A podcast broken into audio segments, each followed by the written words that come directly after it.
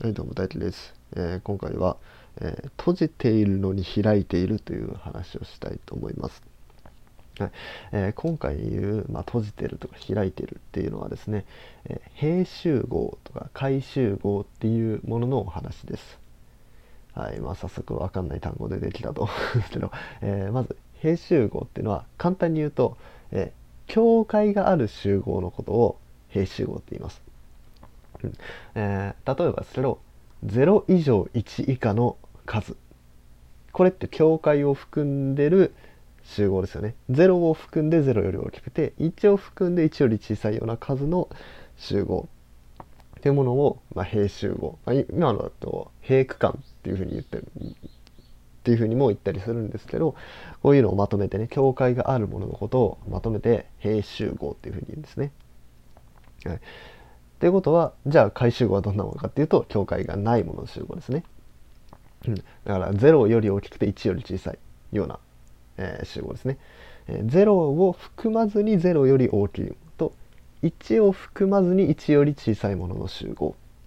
っていうようなもののことを、えーまあ、今回はこういうのを回区間っていうふうにも言ったりするんですけどこういうのを全部まとめて境界がないものをひっくるめて回集合っていうふうに言います。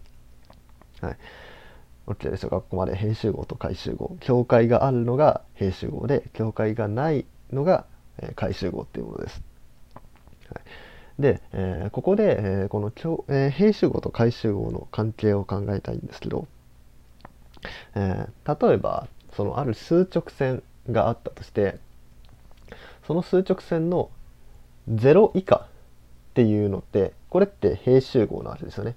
0以下、まあ、あのマイナスの方はその無限まで続いてるので境界は定義できないんですけど0のところで、まあ、要は境界線になるわけですね。でその0を、えー、0を含んで0以下のようなものを取り除いてみますと。そしたら何が残るかっていうと0を含まないで0より大きいものが残るわけじゃないですか。うん、つまりある集合から閉集合を取り除いたものっていうのは回集合になるんです。うん、どうですかね。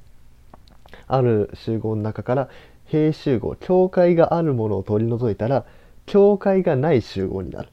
ていうことなんですよ。でこれ逆もまたしかりですね。ある集合から境界のない集合を取り除くと境界が残るんで、えー閉集合になると。あるある集合から回集合を取り除くと閉集合になるっていうようなこういうような関係があるんですね。はい、じゃあここまで回集合と閉集合について理解した上で、えーこんなことを考えてみます。まず一つ目 U っていう集合があります。これは0以上1以下の閉集合です。0と1を含んでる含んでますよ。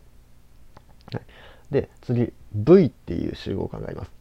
こいつは2以上3以下の閉集合です。2と3を含んで2から3の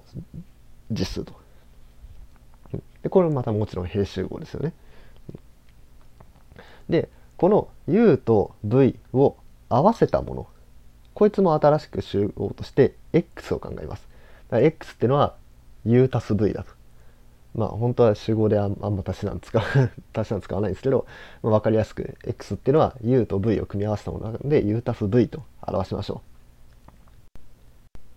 う。じゃあここで、えー X っていう集合 X っていう範囲の中で U っていうものが回集合なのか閉集合なのかっていうのを考えていきます。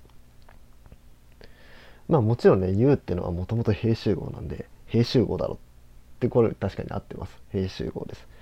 でもちょっと待ってください。こういうのを考えてみたらどうですか？X ってのは、えー U っていう閉集合と V っていう閉集合を組み合わせたものでした。じゃあその X っていうのは、まあ、U 足す V だってことは U ってのは X から V を引いたものですね。X から V を取り除いたものだと。うん、ってことは V も閉集合だったわけですから全体が X でそこから閉集合である V を引いたわけです。っ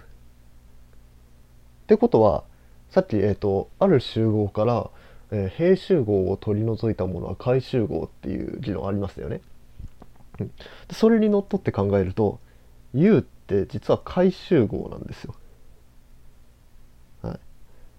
でまあ同様の理論が V に関してもできるんで、えー、U っていうの U と V っていうのは平集合でありながら回集合であるんですよ。境界があるのに境界がないんですよ。えどういうことってなりますよね。うん、まあこれはね、えー、実はですね矛盾しないんですよ。これはちゃんと合ってる理論です。えー、ちゃんとこあの一応 X においてっていう条件は付きですよ。X っていう集合において U と V っていうのは平集合かつ回集合っていうようなものです。はい、まあこれはねちょっと理解しがたいかもしれないですけどこれちゃんと正しい理論で、えー、これをね理解するにはその位相っていうものをね、えー、学ぶと、まあ、ちゃんと腑に落ちるんじゃないかなと思います。うん、でその位相っていうものを考えた時に、まあ、まず回集合っていうものを最初に定義するんですけどその平集合の定義の仕方がどういうものかっていうと、えー、ある集合から回集合を取り除いたものが平集合なんですね。で逆にある集合から平集合を取り除いたものが回集合なんですね。っていう定義なんですよ。そういう風に定めたんですよ。その位相っていう世界では境界があるないっていう判断じゃなくて回集合じゃないものは平集合平集合じゃないものが回集合っていう定義の仕方なんですよ。だから一見平集合に見えてもその条件を満たしさえすれば回集合になりうるという話なんですね。でこれがね、まあ、数学の面白いとこなんですよね。数学ではそのあるものを定義するときに、まあ、これとこれとこれの条件が当てはまってればこれはこういうものですよっていう説明の仕方するんですけど